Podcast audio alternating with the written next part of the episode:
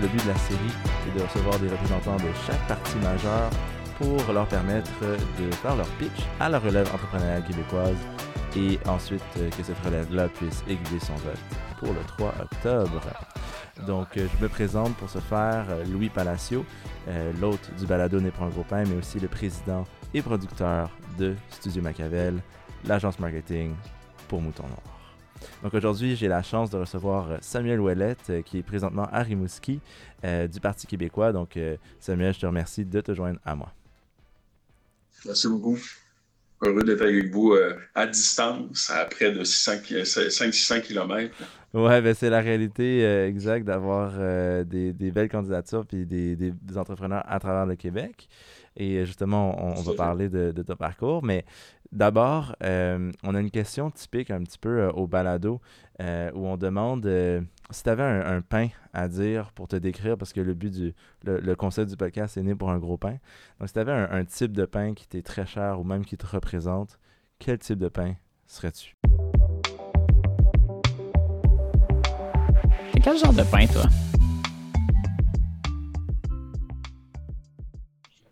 C'est une bonne question. ben, euh, je te dirais que mon, pain préféré, c'est, je te dirais que ce serait peut-être le, pain baguette, un peu côté européen, mais en même temps euh, qui, a été fait ici au Québec, puis qui a été réinterprété à sa sauce.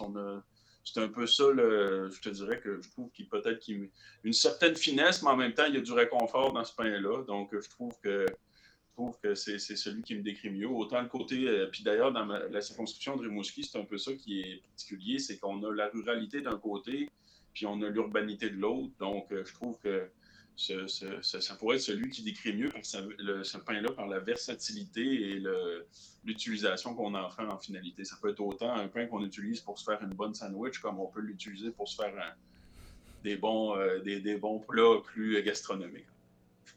Que ça serait intéressant d'utiliser celui-là. Super. Puis si on va donner 45 secondes pour euh, ce nouveau segment qui, est nouveau à, cette saison en ce moment. Euh, on veut te permettre de pitch justement le Parti québécois euh, en 45 secondes, donc le moins de temps possible. Et enfin, s'adresser à la relève entrepreneuriale québécoise puis leur dire pourquoi tu aimerais qu'ils votent pour toi. Moi, ici, je vais partir un petit chronomètre pour être sûr qu'on respecte le temps. donc, quand tu es prêt, moi, je le pars dans 3, 2, 1. Vas-y. Le Parti québécois, c'est le parti qui a toujours cru, en fait, à la PME en général, mais aussi à la relève entrepreneuriale il faut absolument investir dans les PME du Québec, mais aussi dans la relève, parce qu'on va avoir des grands enjeux. Dans, une dizaine d'années, il y a plusieurs entreprises, en fait, qui vont se retrouver sans plaire. Donc, comme gouvernement, un gouvernement péquiste s'assurera, en fait, de faire une transition intelligente, puis une transition aussi accompagner les jeunes entrepreneurs vers, euh, vers des projets d'entreprise. Ultimement aussi, un Parti québécois, quand je disais croit à la PME, c'est parce que la PME, c'est le poumon économique du Québec. Sans la PME, ben, le Québec n'aurait pas la richesse qu'elle a. C'est un, une, une, grande partie des revenus de l'État. Il faut s'assurer d'accélérer la, croissance de ces PME-là. Puis un gouvernement du Parti québécois, ça fait partie de son plan d'action, ça fait partie de sa, vision économique. C'est une manière, en fait, euh, d'avoir un Québec encore plus florissant partout dans le monde, mais aussi bien chez nous. Super, donc euh, excellent. Euh, merci pour euh, le, pitch. Euh, donc, je pense que ça va aider justement à aiguiller nos écouteurs. Et sans plus tarder, j'aimerais qu'on commence avec notre première section. Donc, on veut savoir comment tu gagnes ton pain.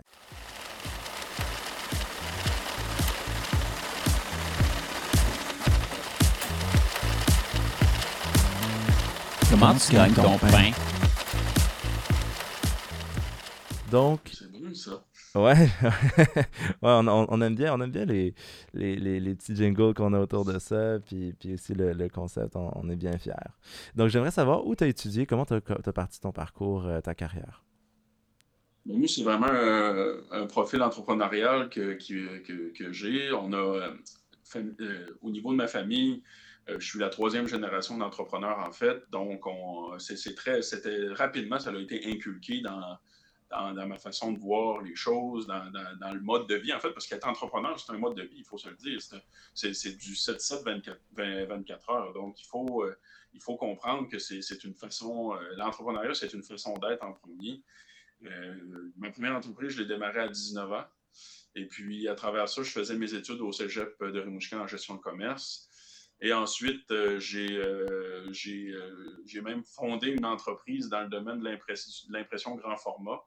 À un moment donné, je, suis arrivé à un bout de ma vie que je, je sentais que j'avais besoin d'approfondir mes connaissances euh, au niveau euh, éducationnel. Donc, euh, c'est là que je me suis inscrit à l'Université du Québec à Rimouski en, en, administration, mais avec une concentration en marketing. Mon objectif, c'était vraiment d'approfondir mes connaissances puis d'aller plus loin, en fait, dans, l'appropriation de ces connaissances-là. Puis aujourd'hui, ben, je suis très content de pouvoir, euh, pouvoir utiliser toutes ces connaissances-là dans un, premièrement dans une campagne électorale, mais aussi au quotidien pour pouvoir euh, améliorer l'offre de services qu'on donne aux citoyens. Ensuite, euh, j'ai travaillé quatre ans en fait pour le député de Rimouski. Et ensuite, j'ai racheté. L'entrepreneuriat me manquait, donc j'ai racheté un média ici à Rimouski qui s'appelle Le Journal Le Soir que j'ai vendu euh, au mois de juin pour euh, me lancer en, politique euh, et puis faire la présente campagne qui reste seulement cinq jours. On est bien, on a bien hâte à lundi pour finaliser ce, grand marathon. Un repreneur en plus. Puis dis-moi, c'est quoi ton entreprise à 19 ans que tu avais parti en premier? Ben, c'est ça. Dans le fond, j'en ai vendu une, mais on est encore propriétaire d'une autre entreprise qui s'appelle Festibox Container Événementiel. Dans le fond, on convertit des containers euh, en, bar et en boutique pour, euh, les pour l'événementiel. Euh, à Rimouski, on a un grand événement qui s'appelle les terrasses urbaines Cogeco. Ça dure pendant un mois. Donc, nous, on, principalement, on loue nos, nos, containers à des exposants, des propriétaires de restaurants, de bars, pour pouvoir offrir le service sur la rue. Puis, ça devient hyper festif. Ça, c'est l'entreprise qui me reste parce que, comme je vous dis, le journal, je l'ai vendu récemment. Bien entendu, une question, on avait une opportunité d'affaires intéressante, mais aussi une question que pas créer d'imbroglio. Quand tu es propriétaire d'un média tu te présentes en politique, il peut avoir une certaine. Euh, une certaine euh, il y a des questions qui peuvent peut-être se poser, alors on évite les questions, on a vendu l'entreprise. Mais euh, l'entrepreneuriat, pour moi, ça a toujours été. Ça a toujours été une façon de faire de, réaliser des projets. Il y a un besoin, on réalise, on, crée une entreprise pour répondre aux besoins. C'est un peu ça qui est arrivé avec Festibooks. Le journal aussi, au niveau de la reprise de l'entreprise, euh, c'est un, produit euh, qui, était très bien développé, mais qui, euh, avec les entrepreneurs qui étaient en place, il y avait, il y avait, des, il y avait plusieurs entreprises, eux aussi, qui nécessitaient une certaine attention. Donc, ce produit-là était peut-être moins leur priorité. Donc, c'est là que j'ai eu une occasion de racheter. On, a, on avait, par exemple, 5000 abonnés sur la page Facebook. Quand j'ai vendu l'entreprise, on était rendu à pratiquement 9000, donc en l'espace de 12 mois. Donc, vraiment, on a fait un développement. Puis, ce qui est intéressant avec le journal le soir, c'est que c'est un produit qui est 100% numérique. Donc, c'est vraiment un nouveau modèle médiatique avec une presse, euh, euh, une presse écrite, mais euh, sur un format qui est numérique. Donc, les possibilités sont infinies. Puis, on, maintenant, ben, les repreneurs continuent. Puis, même, ils ont des projets de, radio web, de podcast et de, plein de plein d'autres avenues qui vont être intéressantes pour, pour l'avenir de ce produit numérique-là et qui est 100% régional, euh, c'est sans précédent, en fait, euh, dans, dans, la, région, ce modèle médiatique. Malgré le fait que tu as encore une entreprise euh, entre les deux, est-ce que ça a été difficile de faire ce choix-là, de te séparer de, ton bébé que tu as aidé à croître justement pour finalement te lancer en politique? C'est pas une décision qui, a été prise sur le coin d'une table, c'est certain. J'ai au moment de, me lancer, j'avais rencontré Paul, Paul Saint-Pierre Plamondon, mon chef, Pascal Bérubé, qui est, qui est maintenant mon collègue, mais qu'on a travaillé longtemps ensemble quand j'étais attaché politique. Et puis c'est sûr qu'on a, on a eu des. On a eu, la réflexion a commencé là. J'ai rencontré mon équipe, puis euh, je me, je me, sentais redevable envers eux, en fait, parce que c'est grâce à eux si on a réussi à avancer aussi. Sans eux, sans, sans les collaborateurs, on n'est rien finalement. Donc, on a, on a avancé ensemble, puis on a eu les discussions, puis ils m'ont dit Oui, vas-y, Samuel, puis on, s'organisera. Puis finalement, ben, euh, les choses se sont, se sont enfilées une dans l'autre, puis on a, il y a des repreneurs qui se sont présentés. Puis j'ai dit Bon, ben, écoutez, on a une occasion de vendre. Moi, ça, va, ça va aussi respecter mon, mon, point de vue éthique. Donc, ultimement, ben, je pense que je, cochais beaucoup de cases. C'est certain, certain que ça fait toujours quelque chose de, de, vendre, une entreprise qu'on a à cœur. Mais pour le, par, par respect pour les électrices et les électeurs, puis aussi par, pour être certain qu'il n'y ait pas d'imbroglio, je me devais de faire ce geste-là. Puis quand on se présente en politique, ben, il faut parfois faire des sacrifices, aussi faire des gestes qui sont forts. Ben, c'est justement mon objectif, c'était de m'assurer que ces gestes-là euh, soient faits, mais aussi euh, qu'il n'y ait aucun doute euh, de, l'honnêteté de la démocratie. Puis pourquoi le Parti québécois? Ben, je comprends que la, relation a commencé bien avant que tu, te prononces et tu te lances cette année. Mais à ce moment-là, un petit peu plus tôt, quand tu as commencé à t'impliquer, pourquoi qu'est-ce qui t'a amené vers le Parti québécois spécifiquement? Le Parti québécois, ça a toujours été un parti que j'ai trouvé que je trouvais qu'il portait des valeurs qui sont grandes, de social-démocratie, bien entendu. Parce que moi, je crois que dans la vie, il faut que tout le monde ait les chances égales de pouvoir réussir. Puis c'est ça le modèle québécois, en fait.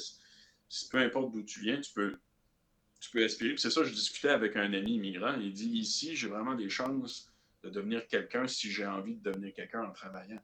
Donc, tu peux, tu peux démarrer une entreprise sans trop de difficultés. Euh, en travaillant fort, tu peux atteindre des objectifs puis finalement euh, réussir à, créer une, entreprise florissante ou du moins avoir une carrière dans un domaine qui, que parfois dans d'autres places dans le monde, on ne pourrait pas aspirer à ces choses-là.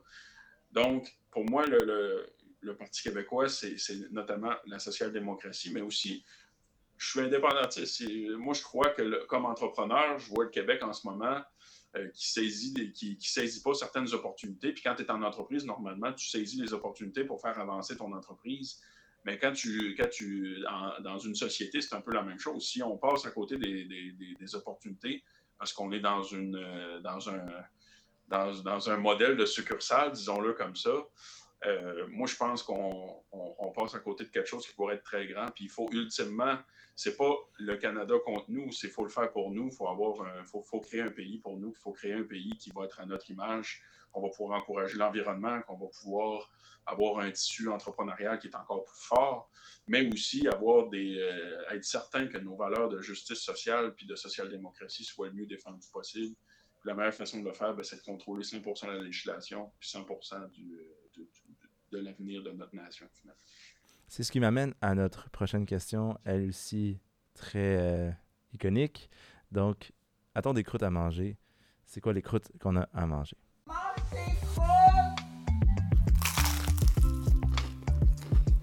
T'as-tu des croûtes?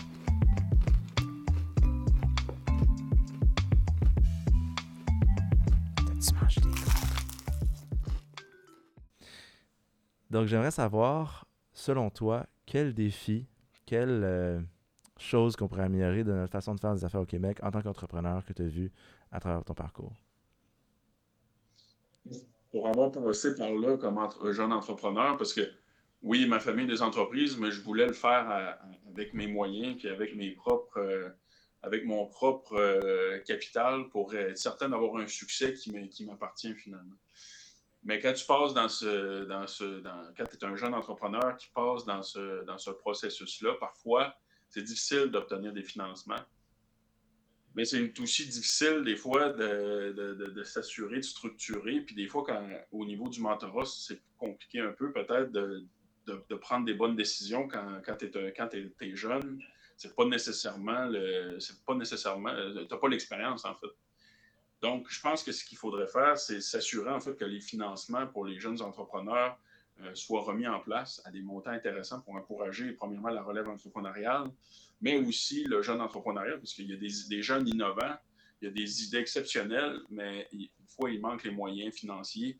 Donc, il faut encourager euh, en finançant mieux ou en même, pourquoi pas donner une, une, genre de bourse ou une subvention pour les projets les plus innovants par région. Euh, ça permettrait certainement d'accélérer beaucoup de choses. Mais de l'autre côté aussi, d'améliorer en fait le, réseau de mentorat puis de le mieux financer pour que les différents organismes économiques dans, les, euh, dans les, toutes les MRC du Québec puissent euh, structurer encore mieux ces réseaux de mentorat-là, puis ultimement avoir plus de mentors qui pourront accompagner plus de jeunes entrepreneurs pour qu'on puisse aller plus loin. Notamment, l'objectif, c'est d'allier la sagesse des plus vieux avec la fougue puis la jeunesse des plus jeunes pour tout, fusionner ça ensemble pour aller beaucoup plus loin pour l'avenir du Québec. je pense que ça peut s'appliquer dans beaucoup de domaines, mais notamment dans celui de l'entrepreneuriat. Tu as mentionné spécifiquement les MRC pour le réseau de mentorat. Est-ce que par le financement, ça passerait à travers le Fonds des générations, Investissement Québec? Est-ce qu'il y aurait une entité euh, le gouvernement, En fait, le ministère de l'Économie peut facilement investir. Tu sais, le Fonds des générations, euh, utilisons-le pour euh, pallier au vieillissement de la population qu'on va connaître. Investissement Québec, le ministère de l'Économie, c'est certain qu'ils peuvent collaborer à ces genres d'initiatives-là. Le ministère des Finances aussi, d'une façon, mais principalement au niveau de l'entrepreneuriat au Québec, c'est certain que c'est le ministère de l'Économie qui est le, le, grand, ministère qui s'occupe de ça il faut, euh, il faut peut-être penser à une enveloppe qui sera dédiée à ça.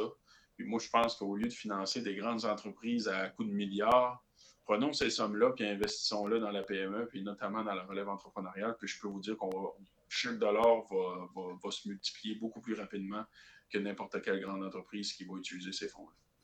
Maintenant, les bonnes choses qu'on fait au Québec, les, choses que, en affaires qui fonctionnent bien puis dont on peut être fier au Québec la créativité des entrepreneurs, la créativité des entreprises, mais aussi le, il y a quand même un réseau intéressant au niveau des centres de recherche et tout ça qu'on a, que les entreprises ont accès.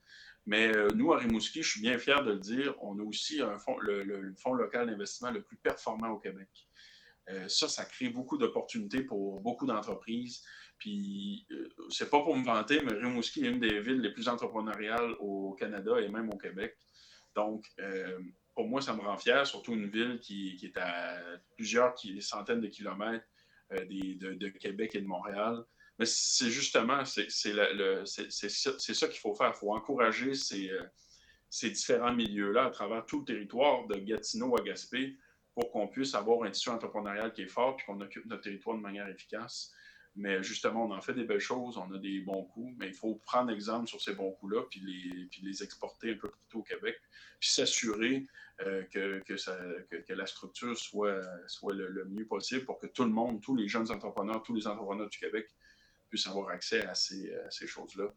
Mais aussi, on a, on a, il faut dire que Investissement Québec fait du très bon travail aussi. On a, on a, des, on a, des, on a des beaux fleurons au Québec. D'ailleurs, des bureaux euh, d'Investissement Québec un peu partout dans le monde pour permettre euh, le, commerce international. C'est vraiment intéressant. Ça, c'est quelque chose d'inédit, en fait. On est probablement l'un des, des, seuls, euh, des seuls gouvernements euh, au Canada qui, à part le gouvernement canadien, bien entendu, qui, qui, a des bureaux un peu partout dans le monde pour faciliter, en fait, les échanges commerciaux. Donc, pour moi, je trouve que c'est une bonne idée. On a, on a beaucoup de leviers qu'on peut utiliser. Maintenant, allons encore plus loin, puis utilisons ces leviers-là pour créer, pour vraiment que le Québec devienne une référence en termes entrepreneurial. Plus ou moins de taxes pour une économie forte? La taxe, c'est une mauvaise idée parce que ultimement, on va créer de l'instabilité économique. Puis l'instabilité économique, ça fait des pertes de revenus pour les entreprises.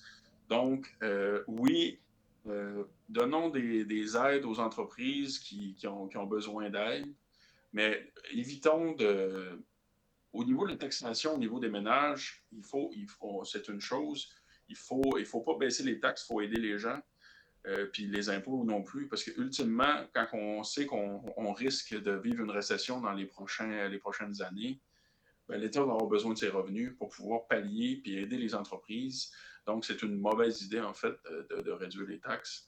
Il faut s'assurer d'avoir euh, des revenus nécessaires comme je l'ai dit, il faut aider les entreprises d'une autre manière, puis il faut, il faut rediriger l'argent aux bonnes places, finalement. Est-ce que c'est une bonne idée d'utiliser les fonds publics pour encourager l'économie? Je prends par exemple un exemple spécifique, le panier bleu, qui a eu plusieurs critiques, euh, des, gens très heureux, des gens plus critiques. Euh, est-ce que c'est au gouvernement de s'impliquer plus de cette façon-là ou il devrait ces initiatives-là, si, elles sont structurantes, ça peut être intéressant. Mais l'enjeu du panier bleu, en vérité, c'est que c'était seulement une vitrine web, tandis qu'on est vraiment rendu plus loin dans, le commerce électronique. On aurait dû investir dès le début dans une, dans une plateforme qui aurait été un, une espèce de, concurrent au grand géant américain du, commerce en ligne. Parce que les, les, a pas. Euh, c'est intéressant que l'État s'implique pour concurrencer des entreprises internationales sur notre propre marché. Comme ça, on donne une chance à nos entreprises et à nos entrepreneurs de pouvoir concurrencer de manière équitable ces entreprises-là en ayant accès à une boutique en ligne, par exemple, performante et un centre de distribution. À ce moment-là, là, ça devient intéressant. Mais mettre des fonds publics pour, pour un site web qui finalement est une vitrine, je pense pense pas que c'est que c'est la manière la plus performante de faire les choses. c'est un peu un rendez-vous manqué, surtout qu'on on aurait pu créer un engouement intéressant, puis les gens l'auraient adopté rapidement. Mais enfin, oui au financement public pour avoir des mesures structurantes qui profitent à toutes les entreprises, pas seulement à un groupe d'entreprises, mais aussi ça, s'applique aussi pour les ça s'applique aussi pour la gestion publique en général. Il faut s'assurer que qu'est-ce qu'on fait, ça aide le bien commun en général. Si le gouvernement tient sa promesse et rend euh, le panier bio transactionnel et euh, livre euh, bien sûr aussi la, promesse de, mieux identifier les produits locaux à savoir les trois niveaux de, couleur de bleu qu'il propose. Est-ce que à ce moment-là, ça devient plus intéressant? Est-ce que euh, vous, auriez fait la même chose si c'était ça le but final aussi? C'est sûr qu'au Petit québécois, on va toujours être d'accord avec les, initiatives qui vont aider les entreprises d'ici, puis surtout euh, aider à la mise en marché et la valorisation de nos entreprises. Mais il faut que ce soit bien fait, puis il faut que ce soit fait d'une manière qu'on réussisse à avoir une structure qui soit attrayante et intéressante pour le consommateur aussi, parce que les entreprises américaines qui font le commerce en de, détail en ligne, ça fait longtemps qu'ils le font, puis ils sont habitués, puis ils, ce sont, c'est des redoutables, en fait, euh, c'est des redoutables concurrents, parce que si je ne me trompe pas, euh, il y a une grosse proportion des achats en ligne, près de, si je ne me trompe pas, c'est près de 50 puis pas, je ne suis pas certain du chiffre, mais il me semble que que c'est près de 50 de, ça, c'est seulement pour Amazon que, le commerce en ligne, euh, le, commerce de détail se, fait à ce niveau-là.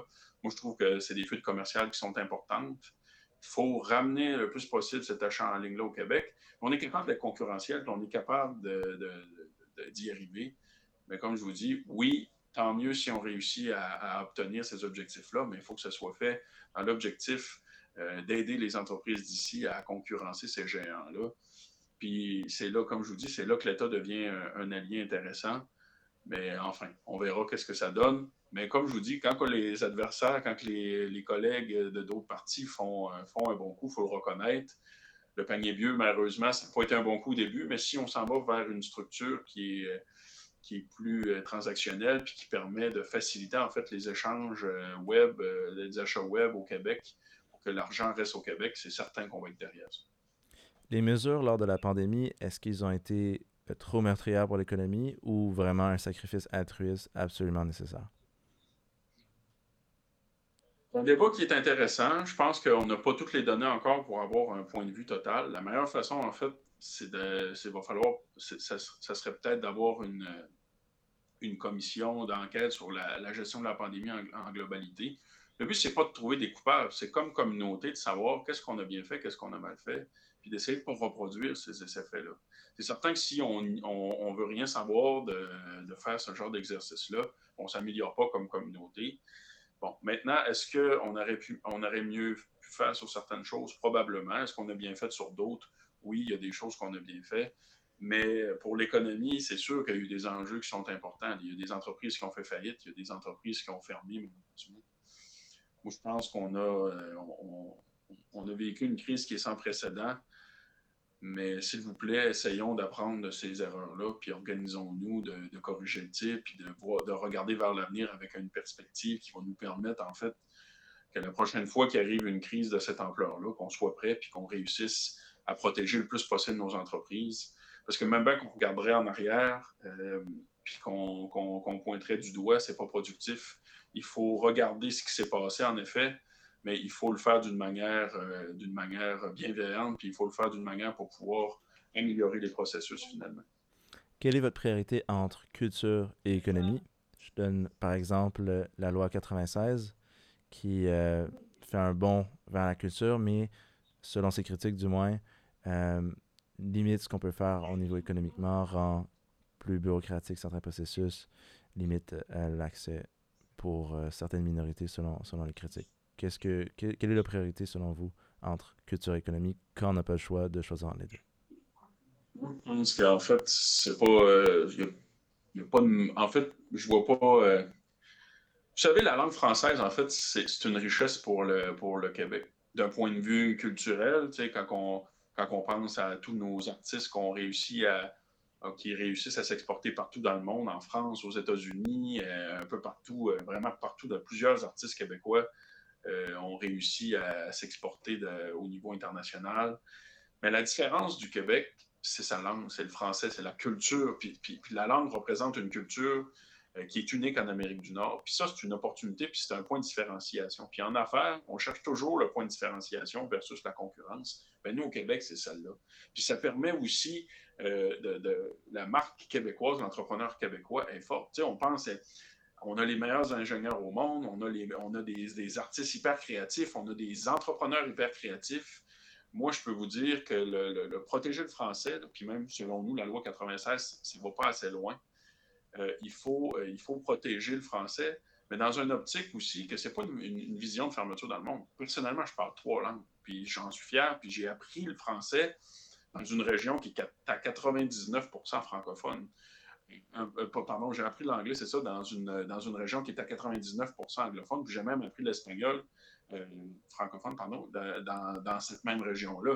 Donc, ultimement, euh, protéger le français, ça ne veut pas dire de se fermer sur le monde. Au contraire, c'est de, de, célébrer notre culture, puis c'est de s'assurer que cette culture-là devienne un avantage concurrentiel versus tous les autres États et les autres provinces du, du, de l'Amérique du Nord. Moi, je pense qu'il faut voir ça à l'inverse. C'est pas un désavantage, c'est un avantage. Puis c'est certain que je vais être, je vais être sur les rangs pour défendre cette, cette, cette, cette vision-là. Puis l'entrepreneuriat au Québec, justement, l'entrepreneuriat euh, du, québécois, l'entrepreneuriat à, la sauce québécoise, ben, c'est notamment grâce à la loi 101 si on a eu cette effervescence-là, que les, entrepreneurs vont pu prendre leur place, qu'on a eu des modèles de réussite qui sont grands comme ceux-là qu'on a eu, les bombardiers, les, euh, tous les, euh, tous les, euh, les oitiers aussi, par exemple. Si, euh, si c'est la révolution tranquille puis les, les lois 101 n'auraient pas existé, ben, malheureusement, il n'y aurait peut-être pas eu cette effervescence-là d'entrepreneurs francophones québécois. Certains critiques vont voir la période des années 80 et, et, ce qui entoure la loi 101 euh, s'inquiète autour du fait qu'il y aurait eu une fuite euh, des cerveaux, une fuite euh, vers l'international de certaines compagnies qui ne voulaient pas se plier aux, nouvelles réglementations, donc des pertes économiques reliées à ça. Qu'est-ce que vous dites à ces gens-là qui ont peur, qui, voient ça comme ce qui est vraiment arrivé dans, les années 80, parce que j'imagine que c'est le sujet à je réponds, je réponds que c'est, en fait, ça, c'est un gros coup marketing de l'époque de, de certains fédéralistes là, qui voulaient qui voulait faire un spectacle avec ça, le fameux coup de la Brinks. Mais ça, euh, moi, je pense que c'est de la poudre aux yeux parce que si on regarde la vérité aujourd'hui, ben, il y a des grandes entreprises qui viennent s'installer au Québec. Il y a des centres de distribution qui s'installent euh, en, plusieurs, euh, avec des géants américains qui choisissent le Québec pour venir s'installer ici, malgré la loi 101. Moi, je pense que ça n'a fait aucun, impact. Puis de toute façon, en vérité, le, français, ce n'est pas, pas, une, pas une nuisance, c'est plutôt un, avantage.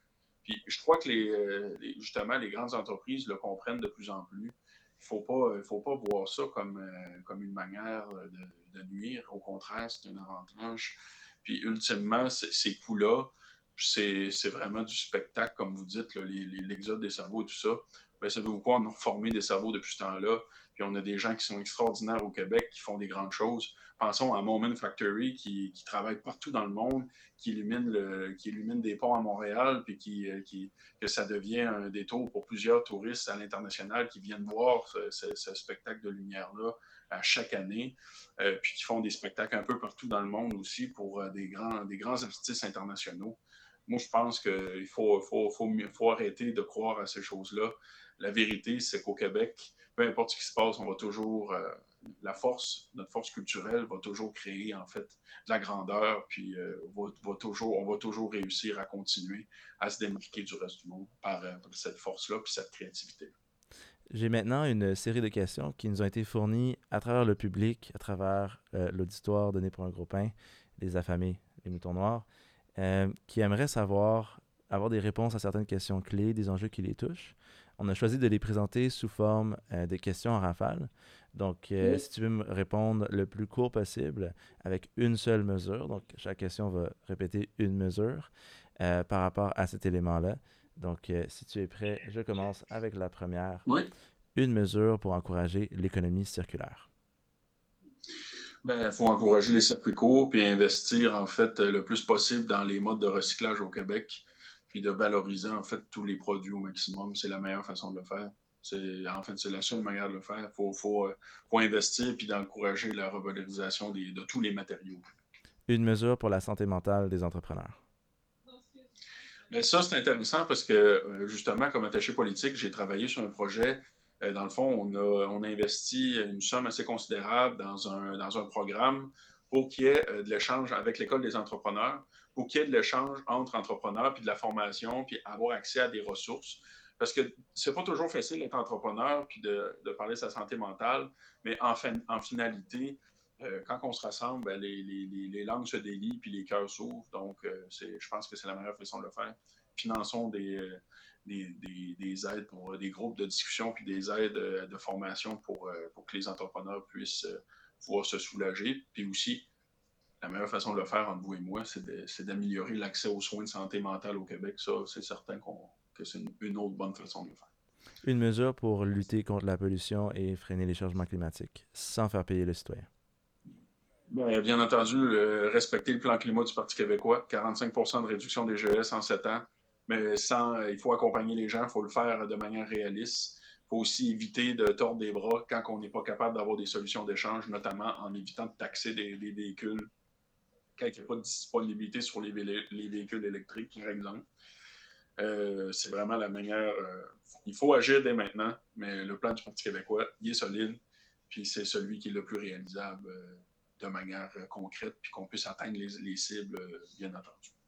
Je pense que tu vas aimer la prochaine. Une mesure pour plus d'autonomie par rapport au fédéral. L'indépendance du Québec. Super. Donc, c'est ce qui m'amène à la troisième et dernière section. Donc, c'est quoi ton pain sur la planche? Hum, du bon pain sur la planche. Coupe-moi dans une tranche. Le nom le dit, donc du pain sur la planche, c'est qu'il reste du travail. On veut savoir un petit peu qu'est-ce qui s'en viendrait euh, dans les prochaines années, notamment les quatre premières années d'un potentiel mandat du Parti québécois si vous étiez amené à être élu. Donc, quelles seraient vos priorités en rentrant euh, dans ce mandat-là? c'est certain qu'ici, dans Rimouski, on a un taux d'inoccupation à 0,2% euh, qui fait euh, qu'on n'a pas de logement disponible. Pour 1000 logements, techniquement, il y en a deux disponibles. ça, c'est des chiffres qui datent de 2021, euh, donc on croit qu'en fait, il n'y a plus de logement. Donc, il faut rapidement mettre en place des, des, mesures qui vont permettre, par exemple, de construire des logements sociaux le plus rapidement possible. Ça, c'est pour l'entrepreneuriat, c'est important parce que c'est une question de pouvoir attirer plus de main-d'œuvre, mais aussi au niveau de l'attractivité de la région. Euh, il, faut, il faut travailler sur ces choses-là. Plus de garderie aussi, s'assurer que les, les, les, un enfant, une place, ça c'est important pour nous. On va s'assurer que les parents, les, de, qui sont entrepreneurs, travailleurs ou quoi que ce soit, une place. C'est une façon aussi de contribuer à réduire l'impact de la pénurie de main-d'œuvre qu'on connaît actuellement. Parce que ça ne fait pas de sens que des parents qui pourraient travailler, euh, qui même souvent ont un travail, ne peuvent pas retourner au travail parce qu'ils doivent s'occuper de leur enfant. Euh, parce que bien entendu, on ne les laissera pas, euh, les laissera pas seuls à la maison. Donc, on, veut, que notre enfant soit en sécurité. Donc, nous, ce qu'on dit, c'est qu'il faut s'assurer que le réseau des CPE soit, soit agrandi, puis qu'on puisse avoir la possibilité d'avoir un enfant, une place en CPE le plus, plus rapidement possible. Puis, sur le même principe que pour les enfants qui vont à l'école primaire, personne se pose des questions au Québec pour savoir si notre enfant peut, peut aller au niveau, peut aller à l'école primaire. Ben, nous, on pense qu'il faut que ce soit la même chose pour la petite enfance. Puis bien entendu, euh, étant entrepreneur, ben, j'ai envie euh, qu'on accompagne les entrepreneurs pour qu'on soit capable d'aller encore plus loin, euh, que ce soit par des initiatives, des initiatives pour l'entrepreneuriat jeunesse. Il y a plein de réseaux au Québec en ce moment qui, sont, qui, sont, qui existent. Je pense à l'Association des clubs entrepreneurs étudiants, qu'on a, des, on a des, des milliers de jeunes, des, des jeunes entrepreneurs étudiants qui s'intéressent ou qui s'intéressent ou qui sont entrepreneurs. Euh, moi, pour moi, ce genre de, réseau-là, il faut les aider, il faut, améliorer le financement, il faut s'assurer qu'il y ait des moyens d'aller encore plus loin euh, sur plusieurs euh, fronts, notamment à l'international, pour intéresser puis créer des liens aussi entre les jeunes entrepreneurs un peu partout sur, sur la planète. Donc, pour moi, ça, c'est vraiment important. Puis, bien entendu, il ben, faut se battre pour la justice sociale, pour aider le plus de gens possible à sortir de la pauvreté, parce que plus qu'on atteint ces objectifs-là, plus qu'on réussit, en fait, à améliorer la productivité du Québec. Puis, pour moi, ben, c'est une question euh, de dignité. Puis c'est une question aussi de, fierté de, qu'on réussisse à faire ça comme communauté. Vous avez le projet d'indépendance au cœur de votre plateforme. Comment vous le différenciez d'un parti qui est très populaire en ce moment, surtout auprès des jeunes, euh, qui a fait une, grande montée dans, les, opinions de sondage dans les dernières années et dans, dans leur représentativité aussi, le on a fait une belle montée. On est les seuls qui ont augmenté, en fait, considérablement pendant la campagne. Ah, également, en plus. Je vous lève mon, chapeau. Plus 6% depuis le début de la campagne, c'est pas rien. Donc, vous devez faire quelque chose de bien. Comment, justement, vous vous différenciez de Québec solidaire par rapport à votre projet d'indépendance, par exemple? Vous avez beaucoup de similitudes. Comment vous direz que votre plan est le bon? En fait, c'est bien simple. Euh, le, projet d'indépendance de Québec solidaire se, se situe autour d'une constituante qui va être négocié par, euh, en fait, c'est flou, là, qui sera les négociateurs de cette, de, cette constitution-là. Puis, le référendum va se faire sur la constitution. Puis, si on regarde dans le monde, en fait, puis c'est arrivé récemment euh, en Amérique du Sud, euh, ça ne fonctionne pas parce qu'il y a tellement de technicalités, puis de ci, puis de ça, qu'on finit par ne pas s'entendre sur le document, sur certains points du document. Donc, ça fait qu'on ne s'entend pas, puis le, projet d'indépendance passe pas. La manière de le faire, c'est qu'il faut euh, définir le cadre global, mais de, se donner un, référendum qui va, qui va permettre aux gens de décider si oui ou non on peut devenir, on, devient un pays. Puis ensuite, quand on sera devenu un pays, bien là, c'est à ce moment-là qu'on va construire ce pays-là, puis qu'on va décider euh, qu'est-ce qu'on met, qu'est-ce qu'on met dans la boîte? Puis c'est pas, c'est pas un défaut. oui, faut, on va s'entendre sur les lignes directrices avant de faire un référendum. On va, on va proposer une vision du Québec indépendant. Mais après ça, euh, je pense que ça va appartenir aux citoyens, aux Québécois, Québécoises, euh, de, de, de, décider qu'est-ce que, qu'est-ce que sera ce Québec-pays-là. Puis il y a plein d'opportunités. On, a, on a vraiment des opportunités extraordinaires au Québec d'un point de vue économique, d'un point de vue social, puis d'un point de vue environnemental en devenant indépendant on peut, protéger notre territoire euh, beaucoup plus efficacement. On est capable aussi de protéger la voie maritime du Saint-Laurent. On est aussi capable euh, de, protéger l'eau, en fait. C'est une ressource qui va être hyper importante dans les, dans les années à venir. Puis au Québec, on est l'une des plus grandes réserves mondiales d'eau euh, pure. Donc, on, se doit de protéger ces choses-là. Puis la meilleure façon, ben, c'est de contrôler à 100 nos décisions, mais aussi de contrôler à 100 nos frontières c'est essentiel pour, euh, réussir à, à, créer le Québec qui sera l'image réelle euh, des Québécoises et des Québécois. Rapidement, comment vous comptez convaincre euh, justement peut-être les plus jeunes générations qui n'ont pas vécu 80, qui n'ont pas vécu 95, qui n'ont pas le même enthousiasme, donc naturellement, qui sont un petit peu plus difficiles à rejoindre? Comment les convaincre de se rallier à ce projet-là qui est plus autant d'actualité maintenant? L'enjeu qu'on a, c'est que moi, j'ai 27 ans, puis on n'a pas beaucoup de modèles qui, ont mon âge, qui, sont premièrement en politique tout court, mais aussi qui font la promotion euh, de, ce projet-là. Donc, c'est certain que plus qu'on aura de modèles, plus qu'on va encourager les jeunes à, s'impliquer en politique, à s'intéresser à la politique, ça va fonctionner. Puis moi, c'est mon objectif, comme étant un jeune moi-même, ben, d'aller voir, euh, d'aller voir notre génération, puis de, de discuter avec eux de, ces avenues-là. C'est certain que c'est la manière de le faire. Puis je, je, serai, je, serai, un fier ambassadeur, puis je me ferai un devoir au quotidien euh, de faire de la politique qui va intéresser euh, notre gang, mais aussi de la politique qui va, euh, qui va être positive, qui va être encourageante pour les perspectives d'avenir. Moi, je n'ai pas envie de faire peur à personne. Je n'ai pas envie de rendre les gens encore plus éco-anxieux. Ce que j'ai envie, c'est qu'on, oui, on reconnaisse qu'il y a un enjeu, mais maintenant, on se lève debout, on regarde en avant, puis on règle le problème, puis on, s'assure que on que notre avenir soit meilleur. C'est comme ça que ça fonctionne dans l'entrepreneuriat. Même, même si tu dis à tes employés, oh, on, va, on va arriver à, rentrer dans le mur, on va arriver à rentrer dans le mur, mais tu fais rien, euh, c'est certain que tu vas y arriver dans le mur. Mais si euh, tu, oui, on s'en vient à rentrer dans le mur, mais on tourne le volant au bon moment, ben, je pense que c'est l'attitude qu'il faut avoir. Il faut le faire de manière positive, il faut le faire aussi de manière constructive. Puis c'est ça la différence du Parti québécois. Mon chef Paul Saint-Pierre Plamondon a fait une campagne comme ça. On a tous les candidats et candidates ont fait une, campagne comme ça. Euh, la différence, justement, c'est d'avoir, ça va être d'avoir une opposition officielle qui va être constructive, qui va être aussi, qui va savoir quand souligner les, incohérences, mais aussi être capable de souligner les bons coups pour que, ultimement, au Québec, on avance et qu'on réussisse à bâtir un meilleur avenir pour tout le monde. C'est maintenant l'heure de notre question fatidique.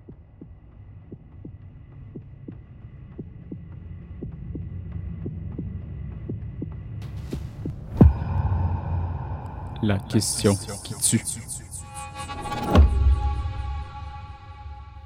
Donc la question qui tue, si vous êtes porté au pouvoir, quelle promesse serait si importante, si qui tiendrait absolument euh, à votre cœur que une fois qu'elle ne serait pas respectée, vous renonciez au pouvoir. Donc, quelle promesse est une condition, condition sine qua non à votre euh, mandat si vous êtes porté au pouvoir? Ben, il faut régler la crise du logement et la crise environnementale. Je pense que c'est un enjeu qui est, qui, hyper important. Il ne faut pas oublier aussi les familles et l'inflation. Mais à prime abord, euh, le logement puis, le, puis la crise environnementale, c'est vraiment des enjeux qui sont, euh, qui sont au cœur, en fait, euh, de la prochaine décennie qu'il faut mettre, qu'il faut mettre de l'avant, sinon on va avoir des graves problèmes. Puis, comme vous dites, ben, ça, ça serait suffisant pour.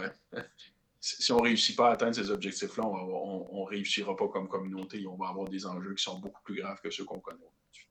Est-ce que le Québec est né pour un gros pain? Ben, moi, je pense que oui, on est rendu là on est rendu là. On est rendu à avoir un Québec qui est rendu fier, un Québec qui est avec une jeune génération qui, est beaucoup plus décomplexé au niveau de discuter euh, de l'argent, au niveau de la réussite. Euh, moi, je pense qu'on s'en va dans, ce sens-là. Il faut être fier de ce qu'on est. Il faut être fier d'être québécoise, d'être québécois. On est une grande nation, on est un grand peuple. Puis moi, je pense que le meilleur est devant nous, ça, je peux vous le dire jeune entrepreneur de 27 ans, euh, qu'est-ce qui t'a aidé à t'amener? Est-ce que tu as des ressources, des livres, euh, mentors, euh, vidéos YouTube qui ont eu un impact significatif sur toi dans ton parcours que tu recommanderais il y, a, beaucoup, beaucoup d'entrepreneurs qui m'ont inspiré, surtout d'un point de vue local, notamment le fondateur de Pentagone, Charles Albert, qui j'ai eu la chance d'avoir une relation de, mentorat avec lui. Euh, Gonzague Drapeau ici, qui, était le fondateur du Gros Drapeau, un grand groupe immobilier dans la région. Euh, bien entendu, euh, deux pères, un père et un grand-père entrepreneurs qui ont, un grand succès d'entreprise, qui sont une source d'inspiration et des mentors aussi.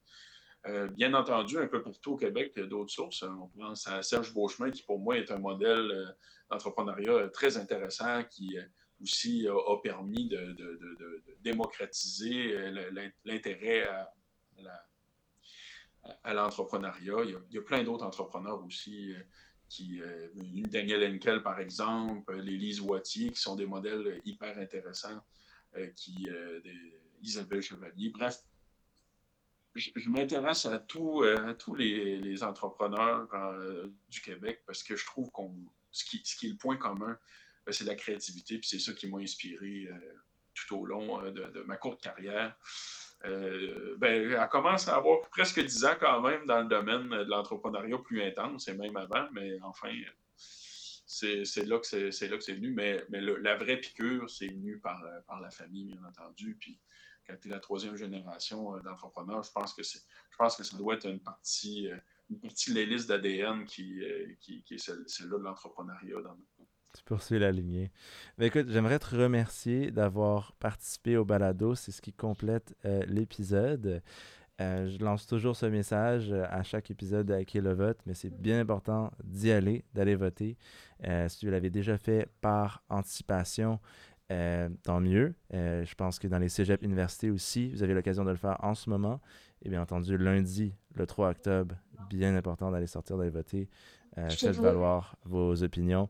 Euh, comme vous avez vu, j'espère à travers nos cinq épisodes, euh, vous avez pu euh, faire votre choix, aiguiller un petit peu plus votre, votre vote. Et encore une fois, je te remercie, Samuel, d'avoir participé. C'est bien apprécié. Merci beaucoup. Merci beaucoup. Je vous souhaite une, une, belle fin de journée. Puis surtout, entreprenez puis allez voter. bien dit. Merci. Merci. Au revoir. Merci d'avoir été des nôtres pour un autre épisode du balado Né pour un gros pain. Comme vous le savez, cet épisode est enregistré au studio Machiavel. tu n'as pas peur de déranger ou de défier le statu quo, visite machiavel.com pour voir comment, à travers le marketing vidéo, on peut t'aider à réaliser tes ambitions. Pour nous, on se revoit au prochain épisode. Au revoir.